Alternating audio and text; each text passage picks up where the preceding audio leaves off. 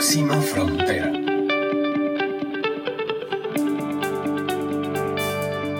Hola a todos, esperamos que estén muy bien. Este es un episodio nuevo de Próxima Frontera, el espacio en el que invitamos a conocer proyectos, puntos de vista, emprendimientos, pasiones, eh, ideas que se han convertido en realidad. Conocemos gente de otros países, como en el caso de hoy, que tendremos a, a un chileno con nosotros compartiendo el Próxima Frontera de hoy. Yo soy Carla Chávez y muchas gracias a mi equipo que me acompaña en la grabación de este programa. Y paso de una vez a presentarles a mi invitado. Hemos iniciado una serie de programas gracias al apoyo de eh, Viva Idea y los premios Stefan Smith Heine 2020, que nos puso frente a maravillosos emprendedores e ideas geniales que se están llevando a cabo en toda América Latina, proyectos de impacto eh, que están generando un cambio eh, y del tipo de cambio que necesitamos, del cambio positivo, del transformador, del disruptivo, de la gente que se atreve a hacer cosas y que no tiene miedo a equivocarse y volverlo a intentar y a buscar formas distintas de encontrar soluciones a los viejos problemas y a las formas en las que tenemos que movernos en una sociedad que busca ser próspera, inclusiva y más verde también. Quisiera presentarles a Víctor Farías, es el coordinador de la Fundación Mingaco en Chile. Víctor, bienvenido, un placer que estés conectado con nosotros desde el sur. Así es, aquí estamos ya con, con el sol cayendo y el frío apareciendo en pleno invierno, pero eh, alegres de estar ahí comunicándonos también con otras organizaciones que están trabajando lo, importante que dices tú, cambiar nuestra lógica hacia lo más verde con miras a que nos sostengamos en el planeta. Eso es el desafío que tenemos hoy en día, es bien, bien grande.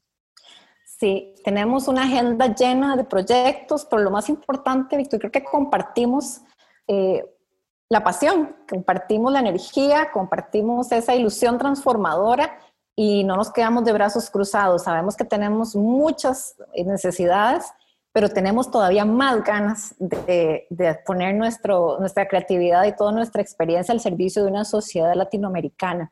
Para nosotros es un placer tenerte y felicidades por el segundo lugar en los premios Viva Idea Smith Heine 2020. Ustedes fueron segundo lugar en la categoría de, de organizaciones con impacto ambiental, ¿cierto? Así es, segundo lugar, ya llevábamos tres años coqueteando, como se dice, por, el, por este, este lugar. Eh, nos, viene muy bien el segundo lugar, reconocemos tremendamente el trabajo del primer lugar este año, es un tremendo emprendimiento que esperamos que utilice de la, manera más sabia el, el premio porque cada... Eh, cada aporte que llega a estas causas finalmente es muy significativo porque permite ampliar el impacto, como, como decías tú. Eh, este año es bien complejo también, la pandemia nos pone como actores principales en materia de que la sociedad civil va un poco más rápido que el Estado en, ese sentido. Entonces es muy importante el, el reconocimiento de este año y esperamos ser dignos representantes de este segundo lugar hasta ya el próximo año cuando entreguemos la bandera. Pues no lo dudo, definitivamente viendo el impacto que están provocando ustedes en su comunidad y que ahora vamos a profundizar un poco más en su historia y en, en los planes para el futuro también, eh, no tengo la menor duda de que ese segundo premio es eh, más que merecido. Eh, quisiera empezar preguntándote quién es Víctor, cómo llegaste a la fundación, cuál es tu background, cuál es tu formación. Bueno, yo, yo salí de la Universidad de Chile, estudié Derecho, Derecho y Ciencias Sociales, y luego eh, me comencé a, incorporar a la práctica de la ecología, principalmente porque San Bernardo es una ciudad que está al sur de la capital y por tanto mantiene bastantes problemáticas ambientales de, eh, de las megaciudades. Aquí los residuos sólidos domiciliarios, los microbasurales, ¿cierto? La, la, la, imposibilidad que tienen las personas de participar en la vida colectiva porque trabajan en Santiago, entonces es muy poco el tiempo que conviven en el lugar donde habitan. Y eso fue súper importante para poder eh, en el año 2015 comenzar a juntar amigos y amigas que estaban eh, en la misma intención y que tenían también un, poquito de, trabajo en materia social para generar Mingaco. Mingaco nace el 2015 como una iniciativa ciudadana de aquí de, seis amigos y amigas san bernardinas y durante el camino pronto, pronto, dos o tres meses después de fundarnos, encontramos una constructora San Bernardina que tenía un depósito que estaba transformado en un microbasural urbano. Son mil metros cuadrados que, dado el ejercicio empresarial y la, lógica en el fondo de abandonar los residuos que uno va generando, no pensando a veces que, que quedan en algún lugar. Darle eh, la espalda porque entonces ya no son mi problema. Exacto, se, se, generó ahí un microbasural que tenía una comunidad un poquito agobiada y llegamos nosotros a esa comunidad a cambiarla, transformamos este microbasural con jornadas de voluntariado durante todos los fines de semana en lo que hoy día es una escuela ecológica y esta escuela ecológica posee distintas áreas de la sustentabilidad que permiten un aprendizaje crítico y experiencial. Tenemos una huerta urbana, tenemos una zona de lombricultura y compostaje, tenemos un taller de ecooficios que trabaja economía circular, tenemos un escenario que permite mezclar la sustentabilidad con la cultura y el arte porque están interconectadas, ¿cierto? La sustentabilidad con, con la forma en la cual se expresa el ser humano. Y tenemos también una sala educativa que está bioconstruida, está construida con barro y paja, la cual han construido más de 1.500 manos. Es impresionante cuando uno entra a ese lugar porque tiene una energía impresionante que se la, se la, ha dado, claro, la cantidad de personas que han participado y que, como decías tú, están ansiosas por actuar, por pasar ya, nosotros decimos, de los desechos a los hechos. qué hermoso. ¿Y qué significa Mingaco? Mingaco, es, una práctica ancestral. Yo me imagino que, en, los lugares donde ustedes viven también se ha dado, probablemente tenga otra denominación, pero el Mingaco aquí en Chile es una palabra de origen mapuche, que hoy día los mapuches están pasándolo muy mal en nuestro país. Eh, esta, este, esta palabra tiene como significado el trabajo colaborativo de una comunidad en torno a un objetivo en común.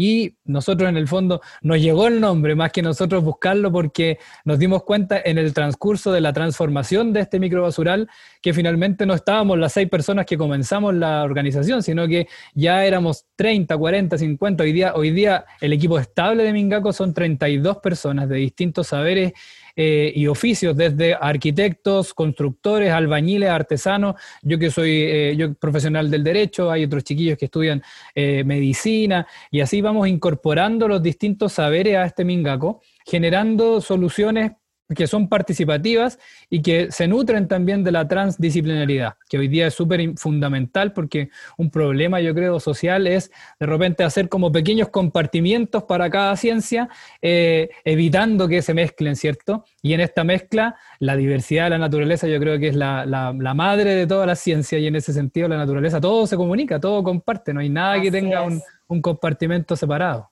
Así es, y has mencionado dos aspectos que me llaman muchísimo la atención, pero tienen que ver con este mismo tema de lo sistémico, porque en nuestra sociedad estamos como muy acostumbrados, o no sé si es el sistema educativo, porque pasamos en las anteriores generaciones y las nuestras, que buscamos eso, fraccionar los problemas y verlos como entes separados, entonces le entramos parte por parte, ¿verdad? Como tener muchas gavetas pero tenemos pedacitos del problema en cada una y al mismo tiempo estamos invisibilizando la solución porque lo estamos viendo con las, eh, a ver, eh, no desde lo sistémico, sino desde la simplicidad. Exacto. Eh, entonces mencionaste dos cosas que me gustan mucho. Primero, que el equipo es multidisciplinario. Y entonces sabemos que en este momento nuestro mundo debe ser de inclusión y diversidad si queremos realmente lograr ese, e, e, esa, esa llegada a las soluciones que son más de impacto y, más definitivas. Y segundo, dijiste que incorporan arte, incorporan em, construcción, incorporan diferentes áreas. Y eso me hace pensar, Víctor, que nosotros que trabajamos mucho acá en Costa Rica en el tema de los residuos, tendemos a ver como que yo tengo una vida, ¿verdad? Una vida X en la que genero, eh, estoy más de la economía lineal, ¿verdad? Consumo y desecho. Y luego el fin de semana me voy a hacer un voluntariado a una playa y limpio y entonces me siento súper bien conmigo mismo. Ojo, no estoy diciendo que el voluntariado no sea bueno y que limpiar una playa no sea necesario, pero entonces no puedo tener dos vidas que no sean coherentes. Eh, necesito incorporar esa conciencia y esa sostenibilidad a mi práctica cotidiana y en el momento en que logremos eso, vamos realmente a cambiar e, e, la escena y vamos a mover la aguja.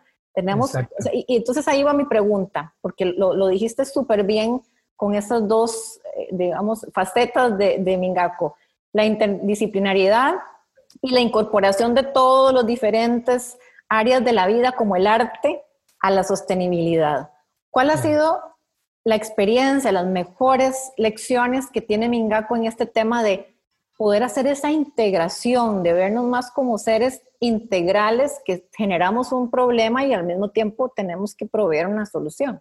Eh, claro, yo, yo pienso que lo fundamental nuestro es que además de ir en el hecho material, en el cambiar el basural de un basural a una escuela, nos preocupamos de pensar. ¿Y qué es lo que hicimos? Fue generar una metodología educativa crítica y experiencial, que lo que hizo fue hacer un árbol de problemas de cuáles son las principales problemáticas que hoy día son causantes de la insustentabilidad a nivel global. Dentro de ellas está la deforestación, la pérdida de biodiversidad, la escasez hídrica, la falta de participación social, la falta de ordenamiento territorial, la discriminación de género. Son distintas problemáticas, contamos 16. Y estas 16 problemáticas las investigamos cada uno, ¿cierto?, desde, su área, las de discriminación de género, teníamos compañeras feministas que trabajaban eso, la falta de ordenamiento territorial la trabajaban compañeros geógrafos. Después unificamos todo este conocimiento y lo bajamos a través de la educación popular ambiental que la educación popular ambiental busca, primero, ser una pedagogía crítica, o sea, darnos cuenta en el sistema en el cual estamos, salirnos un poquito, abstraernos un poquito de él y encontrar que finalmente las cosas, como dices tú, no son lineales, que tienen multicausalidades y que además, en el fondo, se van interrelacionando con el otro, con la otra, porque la historia es relacional, nosotros vamos construyendo la historia, somos sujetos históricos y en ese sentido, también como dices tú, la responsabilidad logra cambiar la realidad. Y desde ahí en el fondo que cuando, cuando tú empiezas a, entender estas problemáticas, a reconocer el saber que hay en los territorios, porque en la calle, en, en, las habitaciones, hay mucho conocimiento también. Lo que pasa es que, concuerdo con lo que decías tú, la educación hoy día lo que hizo fue especializar tanto la academia y separarla tanto de la sociedad, que finalmente llega a ser un núcleo más de generación de desigualdades. Y ahí el, reconocimiento de los saberes territoriales y el diálogo interdisciplinario hacen que finalmente salgan ecocódigos. De cada una de nuestras intervenciones, de cada uno de nuestros talleres, nosotros sacamos ecocódigos que son normas de comportamiento que permiten tornar los actos desde la linealidad y lo poco racional hacia el pensamiento crítico y la economía circular. Y ahí nos damos cuenta que finalmente todos somos constructores y constructoras de un macetero con una botellita, de, una, un mueble con un pallet, pero más importante yo creo que, que, hacer algo con una botella tiene que ver con el hecho de darte cuenta que finalmente esa botella va a estar 700 años en la Tierra que finalmente no cuesta tanto andar arrastrando una botella de vidrio para poder servirse agua en, una, en algo reutilizable. Y eso también nos va dando más autonomía y más libertad. Aquí yo creo que la libertad se nos ha intentado vender como la facilidad que tenemos para comprar lo que nosotros queremos. Y yo creo que la libertad es más eh, el hecho de hacer y ser lo que uno quiere. Así, es, es un, la posibilidad de tomar decisiones eh, creo, y no tienen que ser las decisiones de cuál marca. De consumo, exactamente. el consumo es un acto. Eh, es un me, encanta, claro, me, me, encanta todo tu, tu concepto y me, me, hace recordar, a ver, con esto de la pandemia, ¿verdad? Con el coronavirus, creo que hemos aprendido muchas lecciones y seguimos aprendiendo todos los días. Una lección es que todos estamos conectados que todos estamos vinculados, que no hay país que se escape a esta hiper mega conexión planetaria, porque estamos en pandemia, lo cual quiere decir que es algo que afecta al planeta entero. Ningún país pudo salvarse ni, ni, pudo abstraerse de esta realidad. Ya supimos que el virus viajó en avión y luego que se instaló en cada uno de los países, se filtró y ahora está pues, cada vez Em, siendo más y más, em, a ver, cruel en algunos sentidos con las poblaciones más vulnerables, porque además los sistemas de salud de nuestros países pues no son siempre tan robustos. Eh, sabemos que hay mucha informalidad en nuestros países y que también la gente no ha podido dejar de ir a la calle y trabajar porque es una decisión de sobrevivencia. Entonces, hemos aprendido muchísimo, de, o debemos aprender, digo, mucho de esta experiencia si es que queremos no repetir los errores nuevamente en el futuro. Eh, pero una de las cosas que yo he escuchado respecto a la educación en esta pandemia es que muchos dicen que en términos educativos es un año perdido, porque los estudiantes no pudieron ir a las clases, no pudieron ir a su escuela, al colegio, a cumplir con su programa tradicional. Y entonces a mí eso me ha resonado mucho porque no tiene por qué ser un año perdido si aprendemos diferente y enseñamos diferente y construimos conocimiento diferente. Como decías, tal vez una clase de ciencias puede ser muchísimo más útil tenerla en casa, separando los residuos y haciendo un macetero con lo que generamos que estudiando un capítulo de un libro y chan chan para un examen, ¿cierto? ¿Cómo podemos entonces desde su experiencia en Ingaco usar la nueva realidad que tenemos de los chicos en casa, de los adolescentes en casa? ¿Cómo hacemos que este no sea un año perdido en educación aportando ese elemento que mencionas del pensamiento crítico? Mira, yo, creo que es súper relevante observar qué es lo que está pasando y desde ahí construir una pedagogía. El, el, Boaventura, que es un, sociólogo portugués muy, muy sabio, dice que el virus es un gran pedagogo porque nos está eh, dando cuenta de varias cosas. Primero, que la solidaridad por sobre la competencia emerge de los territorios cuando existe un problema social. Aquí el sistema generalmente busca la individualidad y la respuesta social a la subsistencia fue la colaboración. Entonces nos deja el primer, la primera enseñanza. La naturaleza no compite, colabora. Entonces nosotros como parte de la naturaleza, como una especie más dentro de este todo, debiésemos tener la misma lógica. Eso es lo primero. Lo segundo es que existen necesidades de subsistencia y existen necesidades suntuarias que no son necesarias de, en el fondo satisfacer y que a veces vienen muy, muy de la mano con el plástico de un solo uso. ¿ah? Y ahí también hay otra cosa muy importante, que las necesidades no son infinitas como nos dicen generalmente en las escuelas de administración y negocios, son finitas. Y ahí también hay otra, otra pedagogía muy interesante que, tenemos que aprender. Eh, aprender de la subsistencia y desde ahí salir a la calle luego de la pandemia con una óptica distinta, con una óptica de que los recursos son finitos y que finalmente no tenemos nosotros que generar tanto residuo. Y lo tercero, que yo creo que es súper fundamental, es la posibilidad de relacionarse con la familia que es algo que también estaba perdiéndose, particularmente en Latinoamérica, que somos achoclonados, decimos aquí, estamos todos pegaditos, nos gusta estar eh, bastante con el contacto social. Por lo menos aquí ha sido súper difícil dejar de darse un besito o tocarse la mano y abrazarse, porque en Latinoamérica somos cálidos para, mostrar nuestra forma de, sentir. y es muy importante que finalmente las personas de las generaciones nuevas puedan convivir con quienes son portadores de saberes ancestrales que finalmente estaban dentro de este territorio y que con la colonización de repente se fueron olvidando porque no solamente descubrieron un continente, sino que también vinieron a poner una lógica de pensamiento que como decías tú, es la lógica de especificarse en una pura área, lograr generar en el fondo un conocimiento que está oculto de toda la sociedad. Y por eso nosotros como Mingaco, por ejemplo, pensamos en la libertad del flujo del conocimiento. Cada proyecto, cada intervención nuestra, la pasamos a planos, la pasamos a un documento de sistematización y la compartimos en nuestra página web para que se replique en todos los territorios, porque la importancia de hoy día de compartir las soluciones en un momento de crisis social y ambiental tan importante, yo creo que es la única salida, primero a la pandemia y segundo a la crisis ecológica que nos tiene finalmente casi, casi eh, sin poder llegar eh, a, mantener el clima en el, en el 1,5 o 2 grados, porque no se ponen de acuerdo las naciones, entonces tenemos nosotros, los ciudadanos y las ciudadanas, que eh, responder al desafío.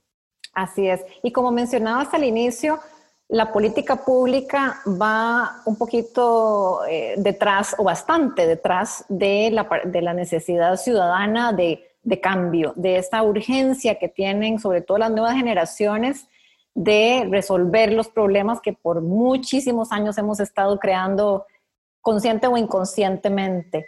Eh, entonces los, eh, los gobiernos deben crear política pública eh, las empresas deben también hacer lo suyo, están más que nunca llamadas a responder y a generar cambios y transformaciones desde las empresas.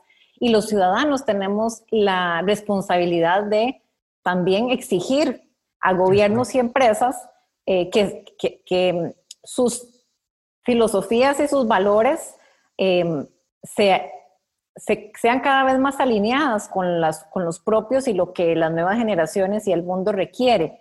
¿verdad? Entonces es como que es el primero, el huevo, la gallina, la empresa y el gobierno que dicen y crean y nosotros recibimos como comunidad o como ciudadanía, o la ciudadanía que también ejerce ese derecho y presiona y genera y exige transformaciones para que empresas y política pública ocurran. Es, creo que siempre es un pimponeo que, es difícil de saber qué empieza y qué termina, pero pareciera que la velocidad de escala que necesitamos para las soluciones no va a dar tiempo para los sistemas tradicionales. Exacto. Yo creo que eso, eso también es un aprendizaje bien grande de la pandemia, que hay necesidad de un cambio de, modelo, de modelo más verde, más sustentable, menos centrado en la acumulación de riqueza y más centrado en el compartir conocimiento.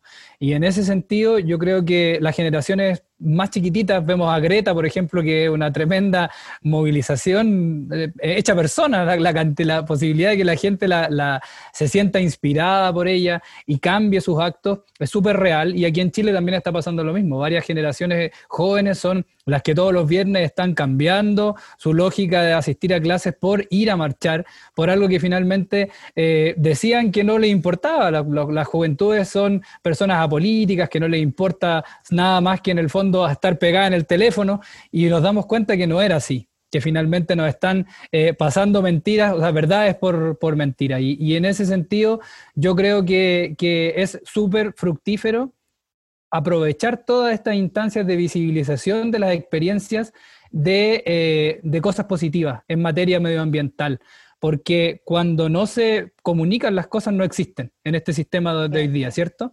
Y en ese sentido es justo que podamos masificar este conocimiento para que no seamos una alternativa, para que no sigamos siendo una alternativa, sino que podamos en el fondo pasar a ser el modelo o el sistema preferido. Siempre se dice que uno tiene que salir de la universidad y generar bastante carrera para tener un buen pasar, ¿cierto? Pero esa es una lógica de éxito. Hay otra lógica de éxito que a veces es entregarse al sentido comunitario y poner nuestra vida en torno a la solución de los problemas comunes.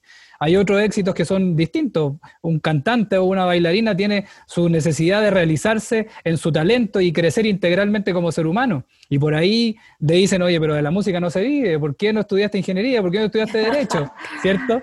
Y son cosas que hoy día se están rompiendo y se están rompiendo de una manera bien valiente. Yo creo que ahí también algo, algo hablaste tú de la coherencia y, es bien importante lo que pasa con nosotros en, en las experiencias pedagógicas. La gente va al, al, fin de semana a hacer voluntariado, eh, recicla la materia orgánica, da vuelta a las lombrices, ¿cierto? Y después sale y resulta que se compra un, un, un, eh, un dulce y con un papel plástico. Hay una valentía, hay una valentía que hay que educar. Y esa valentía yo creo que es el desafío más grande de la pedagogía hoy día. Cómo pasar de, de, la, de eh, sensibilizarse hacia ser coherente en el día a día. Así yo creo que es, un desafío bien grande. Es bien difícil, sobre todo para las generaciones más maduritas, porque eh, eh, desaprender duele. Sí, si aprender cuesta, desaprender duele mucho más. Y estamos en el momento, los de la generación X y de la, en la que me incluyo y para atrás, de ser valientes y decir, bueno, no sé nada. la verdad es que todo está cambiando, el mundo es nuevo. En diciembre del 2019 teníamos un mundo y en julio de agosto del 2020 es otro planeta completamente diferente. Y tenemos que seguir desaprendiendo y reinventándonos todos los días. Víctor, contanos un par de, de, historias inspiradoras, porque dijiste esa palabra inspiración que a mí me encanta. Yo creo que eh, más que los títulos, que la definición de éxito, ¿verdad? De que si tengo tres maestrías, tres doctorados y cuatro este, años de ser el CEO de la mejor empresa, eh, cada uno tiene su definición de éxito y eso no se puede generalizar. Eh, entonces, contanos un par de historias más bien inspiradoras, porque creo que para mí, desde nuestro punto de vista, eh, el éxito se logra cuando logras inspirar con tu ejemplo y ser coherente y, realmente eh, pensar, decir eh, y hacer lo mismo, alineado. ¿Cómo la fundación ha, desarrollado, contanos un par de casos en los que han visto hacerse realidad o materializarse todo esto de lo que venimos hablando al servicio de las comunidades. Mira, dos ejemplos muy, muy eh, lindos que son de acá de San Bernardo. El primero, nosotros llevamos tres años trabajando el proyecto Precious Plastic, que es la generación de unas máquinas de reciclaje de plástico, pero a nivel comunitario, a nivel de junta de vecinos. No son, no son con tan, tan grande capacidad, pero sí en el fondo logran valorizar los residuos de una manera adecuada. Y esto lo fabricamos con un liceo industrial de San Bernardo aquí. ¿ah? Niños entre, entre 14 y 17 años que están antes de su etapa universitaria, que se especializan en eh, mecánica industrial, torno y fresado. Fabricamos nosotros las máquinas con ellos en una, en una experiencia del año 2018 y fue dándose un proceso similar al que nosotros hicimos en el microbasural, porque cuando ellos ya comenzaron a, aprender que eh, finalmente no estaban eh, obligados a siempre estar detrás de una máquina, sino que podían tener pensamiento creativo y a través del pensamiento de diseño cambiar la realidad, emprender a lo mejor, no, no en el fondo emplearse en un, en un mismo empleo siempre, sino que tener la capacidad de crear. Había una pequeña sala en el colegio abandonada, llena de cachureos, llena de, de, basura, que la limpiaron, la pintaron completamente y crearon ahí un colectivo que se llama ITSE, Innovación, Tecnología, Creatividad y Emprendimiento. Y, hoy, día, gracias a la donación de otro colegio, el Colegio Nido de Águilas de aquí de, Chile, el colegio nos donó computadores y los niños y niñas que anteriormente no conocían habilidades digitales, hoy día están diseñando en modelación 3D para fabricar matrices de plástico que estas máquinas permiten llevar a cabo después hacia un producto de plástico reciclado. Ese crecimiento paulatino en tres años de el, apropiarse de, la, de la facultad creadora que tiene la gente. Yo creo que fue lo más interesante, el saberse ellos modificadores de la realidad y desde ahí tomar el desafío en el fondo de limpiar una sala extra programáticamente fuera del horario de clase, muchas veces haciendo colectas entre ellos mismos para poder costear la pintura. Es un trabajo que finalmente a mí en mis 35 años yo lo vi y dije, oye, yo soy ese niño hace cuántos años. eso, eso, eso fue, fue para mí muy genial. Y aparte el colegio donde mi padre ha trabajado más de 30 años de su vida, entonces fue realmente devolverle la mano a ese colegio que me vio cuando yo era pequeño jugar tantas veces a la pelota. Así que para mí fue una, una, una experiencia que me tocó la fibra. Y la segunda experiencia muy interesante se ha dado hoy día en la pandemia. Eh, yo te contaba que nosotros estamos trabajando el desperdicio de alimentos. Un tercio del alimento que se produce en el mundo se pierde y es muy eh, poco lógico en el contexto en que finalmente hay una gran cantidad de personas que no tienen para poder llevarse un pan a la casa. Y hoy día estamos alimentando a más de 1.500 personas con desperdicio de alimentos en colaboración. No estamos nosotros aquí en el fondo siendo una, una organización que les entrega el alimento y se va de una manera asistencialista, sino que estamos creando un proyecto educativo que posiciona la soberanía alimentaria y el reciclaje como ejes principales de este proyecto de alimentación. Entonces, lo central ya no es el plato de comida, sino que lo central es cómo podemos ecoeducarnos para que al final de la pandemia en estas comunidades podamos instalar huertas urbanas y generar una red de puntos limpios que permitan que en la zona más vulnerable de la capital santiaguina eh, sea eh, el reciclaje el protagonista de la transformación social. Y ahí yo creo que e, es muy importante darnos cuenta que lo que te comentaba, el saber está en todos los territorios, las soluciones están en todos los territorios, pero a veces llegan los académicos, llegan las personas del gobierno con un egocentrismo propio del sistema también neoliberal, a decirle esta es la solución que tienen que hacer ustedes y finalmente vengan a trabajar en lo que yo les propongo. Y eso yo creo que yo creo que es una de las cosas que ya no van más. Ya ya no, ya no, no estamos en, eso, en esos años. Por suerte, por suerte vamos a cambiar.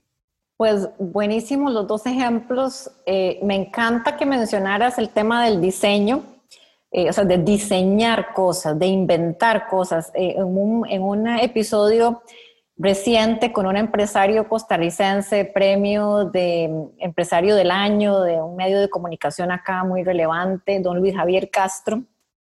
Él es un hombre ejemplar en, toda su carrera empresarial, pero ahora está al servicio de la sostenibilidad, o sea, cómo sus empresas y las empresas en las que tiene influencia apoyan a la sociedad y no al revés, cómo la sociedad enriquece las empresas, que es pues, el enfoque que todos compartimos. Y don Luis Javier está haciendo grandes esfuerzos y siempre los ha hecho por hablar de que tenemos que diseñar, es que heredamos las cosas que parece que ya están inventadas, entonces es como ver cómo la media la mejoramos en el camino, pero no hay que diseñar el nuevo mundo en el que estamos y creo que los jóvenes que no tienen tantos prejuicios como nosotros y no están tan domesticados en muchos aspectos, tienen esa capacidad de diseñar y de inventar las cosas con una óptica fresca, nueva y realmente muchísimo más relevante para las necesidades del mundo actual. Y eso significa, Víctor, equivocarse. Claro, o sea, yo, yo, iría un paso más allá. Hay, un, hay, un, hay otro filósofo latinoamericano de apellido Escobar que dice, disoñar, disoñemos el futuro que, que nosotros queremos construir. Y yo creo que, tú le, has, le, has, dado en el clavo, la, la, la valentía que tienen las generaciones nuevas de no aceptar las cosas como están, sino que empezar a cambiarlas, es algo que tenemos que reaprender nosotros que llevamos un tiempo más en, en el mundo y que finalmente aportamos para que esté de esta manera, o sea, un poquito el clima, el, eh, la sequía aquí en Chile, llevamos 10 años de mega sequía y eso tiene que ver porque finalmente estamos exportando nuestra fruta al extranjero y hoy día estamos en una crisis alimentaria, entonces es súper importante la responsabilidad que tenemos y en ese diseñar el futuro, yo creo que, que tiene mucho que ver la participación y el espacio al error como tú lo decís recién. Claro, bueno, ya le acabas de poner nombre a este capítulo, se va a llamar El Disoñar eh, con Fundación Villaco. Eh, ya, le, ya bautizamos el capítulo de hoy, es, me parece espectacular, tenemos que disoñar todo y nosotros también decimos que, hay que no hay que ver para creer, hay que creer para ver. Eh, y es como invertir la lógica con la que hemos sido muchas veces guiados y que si no empieza con el pensamiento, pues no se va a hacer realidad, no al revés. Entonces, me, me, encanta que estemos como en la misma sintonía, ustedes allá en Chile, nosotros acá en Costa Rica, realmente es que es un territorio muy pequeño, nuestros países son pequeños, tenemos un continente que comparte muchas cosas, empezando por el maravilloso idioma que tenemos en casi todos los países y que se nos hace tan fácil comunicarnos gracias a, a, al español que compartimos eh, aunque el acento de ustedes es espectacular, me encanta. Hablamos muy rapidito. Pero me encanta. Eh, y creo que tenemos tantas cosas en común en los países latinoamericanos como estamos viendo en esta conversación. Lo que tenemos que hacer es encontrar las áreas en común, encontrar lo que nos une, encontrar las experiencias para poder compartirlas, no inventar la rueda cada vez, sino inventar, inventar cosas diferentes. No todos tenemos que estar inventando lo mismo. Y eso de equivocarse no pasa nada, lo volvemos a intentar. Creo que va a hacer gran diferencia en las organizaciones y en las sociedades, porque el que no se arriesga nunca va a fallar, nunca lo van a criticar porque básicamente está paralizado, está en la inacción y es lo que menos queremos. Queremos gente que se arriesgue y se equivoque. Y quien se equivoca no se vuelve a equivocar de nuevo. Es muy, es muy importante, es muy importante eso, que, finalmente el, el, error hace que uno sea experto después. Y eso es muy importante eso no lo da la academia, eso lo da el hacer, el hacer las cosas. Y lo otro que yo creo que encuentro que es muy relevante lo que decías tú, del sentimiento latinoamericano. Nosotros nos hemos dado cuenta también, después de volver en el fondo de, de la Academia Europea, que bastantes cosas que se han creado en Latinoamérica tienen nombres en inglés pero se han creado, se han creado acá. Y hay, hay un extractivismo epistemológico también, una, una, forma de robarnos nuestro, nuestro conocimiento. Y yo creo que es la, es la etapa, es el, el, siglo de Latinoamérica. Es el momento de darnos cuenta de la gran cantidad de bienes comunes que tenemos en Latinoamérica y que tenemos que administrar de una manera muy sabia para no caer en los errores que, que tuvo el norte global cuando la revolución industrial arrasó con la cantidad de biodiversidad que hoy día ellos ya no pueden disfrutar y que los tenemos en nuestros parques nacionales todo el año visitándolos. Pues ya parece, ¿cierto? Somos, somos, como el, el, el, lugar donde vienen a, a veranear porque la irresponsabilidad en el crecimiento económico de los años 80, 70, 60, no pudieron en el fondo, eh, porque la naturaleza tiene escala geológica y ahí también es muy importante pensar que el árbol más importante de plantar es el que se plantó hace 20 años, no ahora. y ahora hay que seguirlos plantando, pero, pero con la perspectiva de conservar y de cuidar bastante con, con nuestros actos a la madre naturaleza que, que nos da la vida y, y que finalmente tenemos que estar infinitamente agradecidos de ella. Víctor, siempre terminamos nuestras sesiones de Próxima Frontera preguntando cuál es la próxima frontera para la Fundación Millaco, cuál es el, el muro que están por derribar, cuál es ese, ese impacto nuevo que están por crear, ¿cuál es tu próxima frontera en la fundación? Bueno, nosotros estamos ahora en, un proceso de consolidación de nuestra metodología educativa. Estamos en este momento eh, editando el libro que va a recopilar nuestra experiencia de cinco años de educación popular ambiental, que se ha hecho con bastante humildad, como te decías tú, con, la idea de ir creándola y retroalimentándola para que sea en el fondo lo más cercano a, los hechos y no, no esté tan, tan en el fondo pauteada desde el pensamiento, sino que desde la acción. Eso se acompaña con que ya terminamos el centro educativo de San Bernardo y queremos partir a otra comunidad, no a que nosotros hagamos el centro, sino que a estimular que agentes de cambio del territorio sean capaces de de repente hacer lo mismo que nosotros, pero bajo su contexto, porque finalmente pensamos nosotros que para solucionar los problemas globales tenemos que actuar de una manera local. Local. Así que ese es nuestro desafío ahora, encontrar un grupo de, jóvenes alocados tan como nosotros que sean capaces de, dar su vida en torno a la recuperación del ecosistema y a, la creación de una nueva ética comunitaria que tenga la sustentabilidad como, como sur y que finalmente también eh, puedan a través de esta pedagogía crítica y experiencial ir dándole vida a un motor comunitario de, tejido social que hoy día haga carne de esta necesidad de participación. También la, ecología lo que permite es que las personas entiendan que su rol es participar en la comunidad. Los seres humanos no somos personas que viven de una manera individual, sino que siempre están en lo colectivo.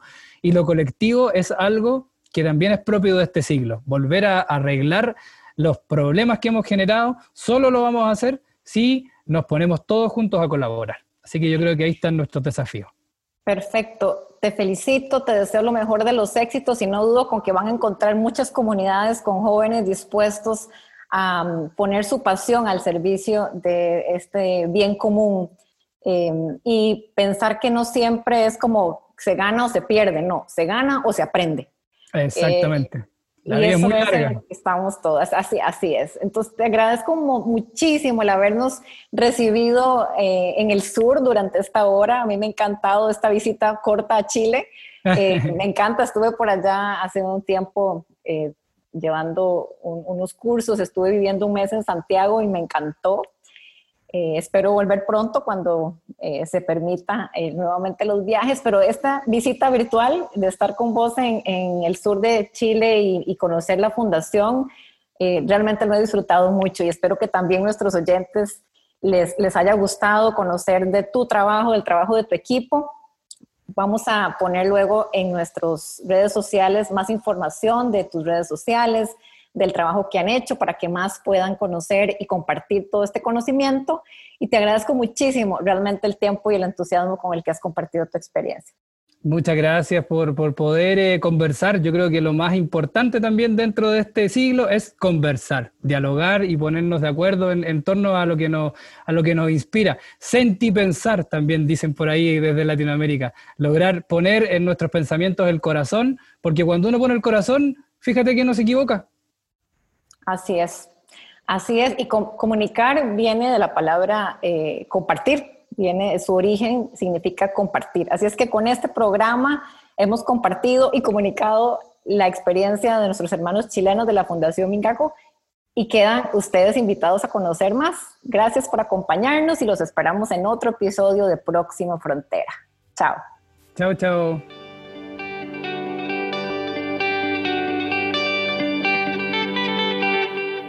Próxima frontera.